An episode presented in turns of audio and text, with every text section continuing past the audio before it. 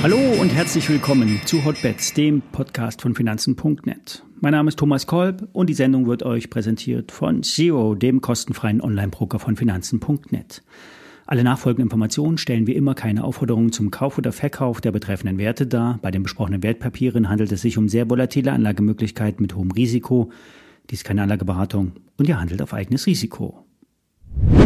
Für die US-Wirtschaft läuft es gut aus Sicht der Regierung. Der Arbeitsmarkt bleibt stark, die Wirtschaft wächst kontinuierlich und die Inflation sinkt. Heute Abend werden wir hören, wie die Notenbank es sieht. Seit gestern Abend tagt nämlich die amerikanische Zentralbank. Eine Veränderung der Zinsen wird nicht erwartet. Bei der Projektion könnte etwas angepasst werden. Wahrscheinlich bleibt es bei der Ankündigung higher for longer. Die Zinsen bleiben länger auf dem aktuellen Niveau, denn die Inflationsentwicklung kann man nicht so richtig überschauen. Alles ist datenabhängig, so die Fed. Die alten Hasen, die, die schon länger an der Börse sind, glauben der Rallye nicht und suchen nach Warnsignalen. Die Volatilität sinkt zum Beispiel. Das heißt, Absicherungen sind billig, ein Zeichen von Sorglosigkeit. Das gleiche besagt das Put-Call-Ratio. Wir haben sehr viele Calls und wenig Puts und gleichzeitig steigt das Volumen am Optionsmarkt auf ein neues Rekordhoch. Am Freitag ist Hexensabbat. Um dieses Event nimmt die Schwankungsbreite am Markt relativ wieder zu. Zudem könnte die Kaufkraft am Markt nachlassen, weil die Buybacks jetzt auslaufen. In wenigen Tagen beginnt die Blackout-Time. Dann dürfen Unternehmen nicht mehr ihre eigenen Aktien zurückkaufen. Damit sinkt die börsliche Nachfrage. Und die Buybacks waren zuletzt auf einem sehr hohen Niveau. Alle Unternehmen, die Cash haben, kaufen die eigenen Aktien zurück.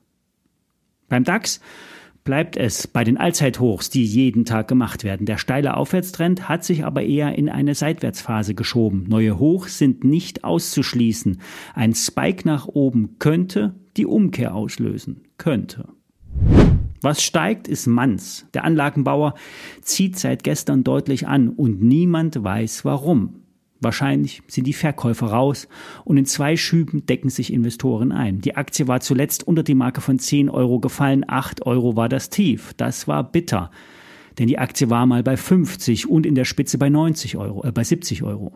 Jetzt wurde die Wende eingeleitet, hofft man zumindest. Die letzten Zahlen aus dem November haben das auch untermauert. Der Umsatz war zwar rückläufig, doch der Gewinn konnte ins Positive gedreht werden. Die Nachfrage schwächt sich zwar ab, der Auftragseingang sinkt, doch der Vorstand sieht Interesse an den Mannsprodukten und hält an dem Thema Produktionsanlagen für Batteriesysteme fest.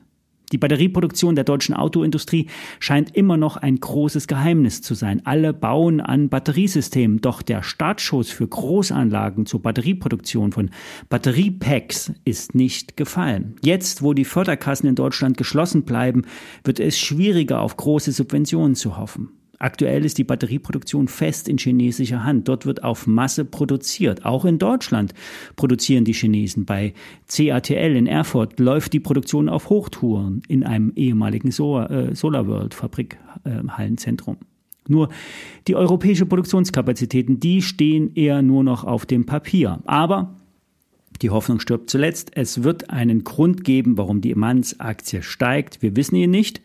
Wenn wir es wissen, sagen wir es und bis dahin steigen die Kurse hoffentlich weiter. Luft nach oben gibt es reichlich. M1 Kliniken. Die wurden zuletzt in das Depot von Börse Online aufgenommen. Die Aktie legte gleich mal zu und weitere Kurssteigerungen sind möglich. Warburg Research erhöhte die Tage das Kursziel von 12,50 Euro auf 13,30 Euro, obwohl erst im November nach den Zahlen das Kursziel von 11,80 Euro angepasst wurde. Kaufen lautet das Rating aktuell.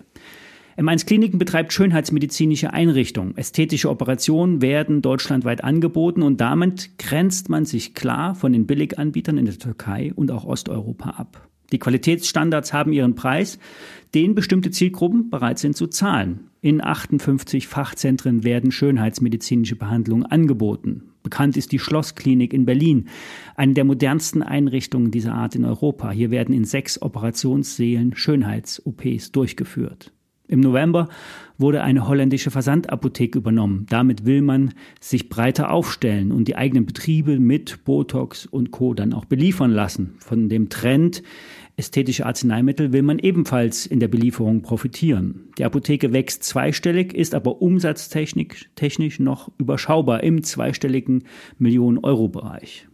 Bei M1 Kliniken ist das operative Geschäft stark. Der Umsatz stieg in den ersten neun Monaten des laufenden Jahres um 10,5 Prozent auf fast 240 Millionen Euro. Das Ergebnis vor Zinsen, Steuern und Abschreibung verdoppelte sich auf 12,9 Millionen Euro. Und die EBIT-Marge im Schönheitssegment liegt bei über 23 Prozent.